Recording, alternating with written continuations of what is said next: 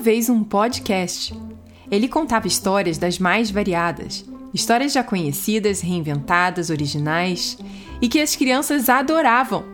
Com o podcast, elas podiam viajar para os lugares mais diferentes, como florestas cheias de lobos e fadas, ou ir para algum planeta cor marrom com pintinhas brancas.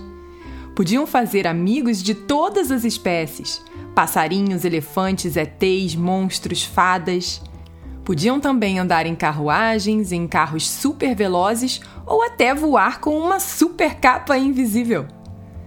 E sabe como o podcast fazia isso?